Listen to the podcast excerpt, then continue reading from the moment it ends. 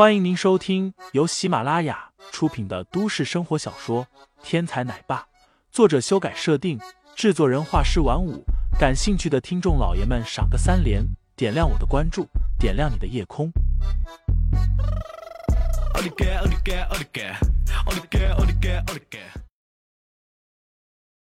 第一百八十四章：钻石级会员下。因为王志尧、秦文潇这类的人上前搭话被拒绝以后，都不敢有任何怨言，其他的普通会员又怎么敢心生怨怼？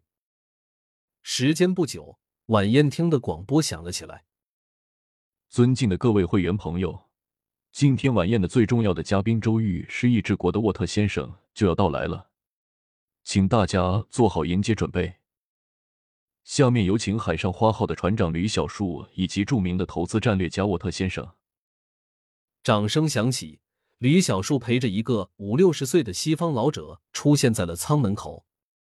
老者身材高大，高鼻深目，一头的金发，一看就是典型的失意之人。吕小树伸出手，用标准的失意之语说道：“沃特先生，今晚你就是这里最重要的贵宾。”大家都在欢迎你的到来，在场的众人吃了一惊。原本以为吕小树只是找了一个好的干爹，然后喜欢怼人而已。现在看来，吕小树自身也有不错的能力。沃特点头，顺着红毯当先前行。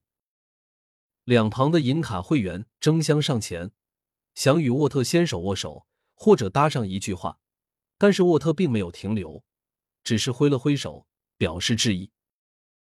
作为世界级著名的投资战略家，沃特的地位超然，日常的一顿饭都可以拍卖到几百万美金。现场这么多银卡会员，能够在这么近的距离观看一下沃特先生，就已经是非常了不得的待遇了。一路穿过银卡会员区，在玻璃门的感应区域，系统直接换成失忆之语出声：“欢迎您，尊敬的沃特先生。”金卡会员区的人明显少了很多。但是会员的热情并不比银卡会员区少。沃特先生在这里与刚刚有所不同，刚才只是挥了挥手表示致意，但是在这里，沃特先生走的有些慢。对于走上前来的问候者，虽然没有握手，但是嘴里面却是用失意之语表达了问候：“哈鲁，哈鲁，哈鲁是失意之语中你好的意思，跟英语的 hello 差不多。”沃特能够和众人打招呼，这就是很不得了的待遇了。秦文潇感叹道：“我等也不知道何时才能做到像沃特先生这样。”王志尧笑道：“如果此时那个林飞再次出现，恐怕很多武术世家的人也会像咱们现在面对沃特先生这样。”秦文潇嗤笑道：“一个武夫而已。”怎么能够跟沃特先生这样的人物相比？别看在我们炎夏武术世家高高在上，但是到了国外，那些贵族们根本看不起我们的这些武术世家。现在是热武器当道，科技优先，武术什么的，人家根本就看不上。像沃特先生这样的，投资什么行业，什么行业红火，投资什么公司，什么公司赚钱，这样的眼光。这样的能力，才是真正令人尊敬的。邢少说的不错啊，那个林飞虽然看似没人敢惹，但是也仅限在这个地方了。如果是到了各个世家的家里，有热武器应对，林飞早就被打趴下了。林飞曾经在外面与两百个美女为伴，早就惹得很多人羡慕嫉妒了。此刻林飞不在，大家不用再畏惧什么，言语之间。自然不再把林飞放在心上。说话间，沃特已经来到了钻石会员区的门口。